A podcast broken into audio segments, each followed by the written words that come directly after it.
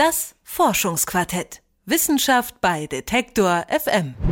Die Party ist laut, es läuft Musik und viele Stimmen vermischen sich zu einem Geräuschebrei. Man versucht sich irgendwie zu unterhalten und versteht trotzdem nur die Hälfte. In solchen Situationen ist Zuhören anstrengend. Für ältere Menschen ist das Alltag. Wenn mehrere Personen zeitgleich sprechen, fällt ihnen das Zuhören besonders schwer.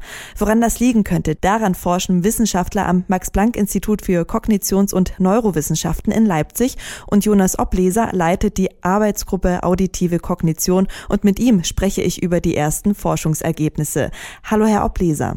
Hallo, guten Tag. Sie forschen gerade zum Hörvermögen von älteren Menschen. Also wenn Oma und Opa schlecht zuhören können, liegt das dann gar nicht unbedingt an ihren Ohren. Das ist korrekt, dass das Problem zwischen den Ohren liegt sozusagen. Ähm, es beginnt natürlich im Ohr. Wir können das Ohr von dem daran hängenden Gehirn nicht abkoppeln. Das geschieht in der Forschung manchmal fast zwangsweise, weil man entweder die Komplexität des Ohrs verstehen will oder die noch viel, viel, viel größere Komplexität des Gehirns.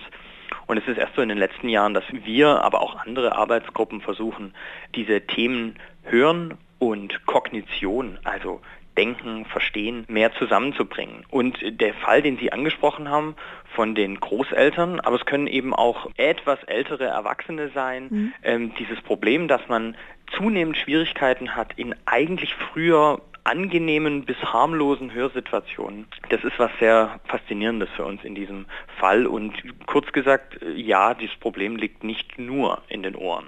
Okay, und jetzt natürlich die Frage, wie genau sieht denn Ihr Forschungsprojekt aus? Nun, in unserer Arbeit versuchen wir immer, unsere Hörer in eigentlich alltägliche Situationen zu bringen. Bei uns im Labor versuchen wir also diese Situationen nachzustellen. Zum Beispiel, Sie sollen eigentlich einigen Zahlen zuhören, einige Wörter verstehen. Das ist ja was, was wir im Alltag meistens auch machen wollen. Und dann gibt es aber diese Störgeräusche. Zum Beispiel ein anderer Sprecher, der quasi dazwischen quatscht.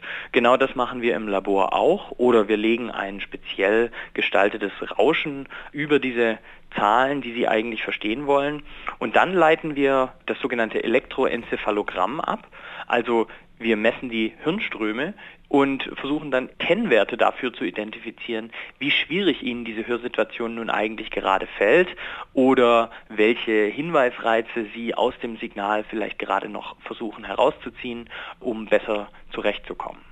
Und wenn Sie sagen, hören, das liegt nicht nur an den Ohren, sondern es hängt auch mit dem Gehirn zusammen, ja. heißt das, wir bräuchten jetzt auch Hörgeräte, die irgendwie auf unsere Ohren und auf unser Gehirn eingestellt ist? Das wäre genau das Ziel. Das ist nicht unbedingt eine unmittelbare Folge unserer Arbeit, aber das ist etwas, was daraus folgt und auch Hörgerätefirmen zu, zunehmend interessiert. Die stellen nämlich auch fest, dass sie mit ihren Geräten, die eigentlich quasi sich nur um die Akustik kümmern. Was heißt nur? Die mhm. natürlich versuchen, die Akustik besser in den Griff zu kriegen, also die eigentlichen Schallwellen ähm, sozusagen vorzusortieren für den Hörer. Diese Hörgerätefirmen stellen auch fest, dass das nicht so ganz klappt, wie man sich das vielleicht erhoffen würde. Viele Menschen haben trotzdem immer noch Probleme, mögen ihre Hörgeräte auch dann gar nicht so gern benutzen. Und es wäre schon ideal, wenn wir in einigen Jahren dorthin kommen, dass Hörgeräte auch informiert sind sozusagen über den, über den Belastungszustand des hörenden Gehirns. Ja, das wäre durchaus ein Ziel. Und Sie sagten es schon in Ihrer Versuchreihe oder in Ihrem Forschungsprojekt, mhm. legen Sie über die Töne, die eigentlich gehört werden sollen, so Störgeräusche drüber. Ja. Das ist natürlich für uns Radiomenschen sehr, sehr interessant. Und Störgeräusche versuchen wir immer zu vermeiden. Also sagen Sie auch, um gut zu hören, sollten Störgeräusche einfach weggelassen werden? Oder was macht die Qualität von guten Hören aus?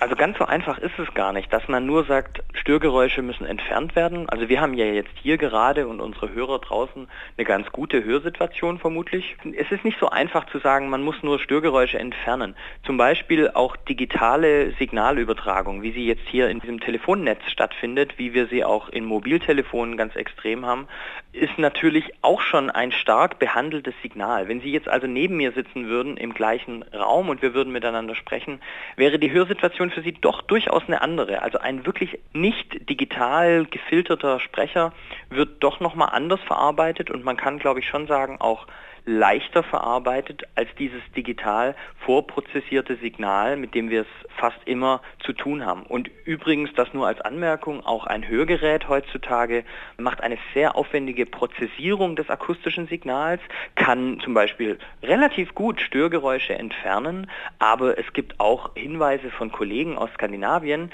dass dieses Entfernen der Störgeräusche wiederum für manche Hörer das Leben eigentlich etwas schwerer macht, sie schneller ermüdet, weil jedes Prozessieren des Signals, zum Beispiel das Entfernen von Störgeräuschen, das Unterdrücken von Hintergrundrauschen, eben auch manchmal übers Ziel hinausschießt. Das Signal selber ist ungewohnt, verändert und das versuchen wir eben genauer zu verstehen, in welcher Hinsicht, aber es entspricht in mancherlei Hinsicht eben nicht genau dem akustischen Signal, was unser Gehirn nun mal seit vielen, vielen, vielen Generationen, Jahrtausenden äh, gewöhnt war.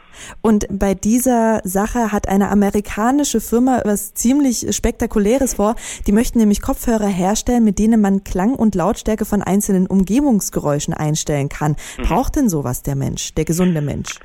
Das möchte ich nicht so abschließend beurteilen. Ich finde es an sich sehr interessant, dass man versucht, dass Hörer sozusagen die Kontrolle über ihre Hörumgebung durchaus übernehmen und sagen, ich muss mich nicht passiv meiner Hörumgebung ausliefern. Warum soll ich nicht sozusagen anfangen, an meiner Hörrealität ein bisschen umherzumischen? Da habe ich jetzt erstmal nichts dagegen. Ich glaube, dass es in erster Linie eine Spielerei ist und ob es unbedingt notwendig ist, weiß ich nicht. Wie funktioniert eigentlich Hören und welche Rolle spielen Umgebungsgeräusche dabei?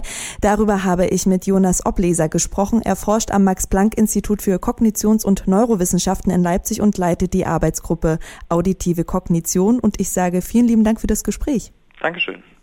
Das Forschungsquartett. Wissenschaft bei Detektor FM.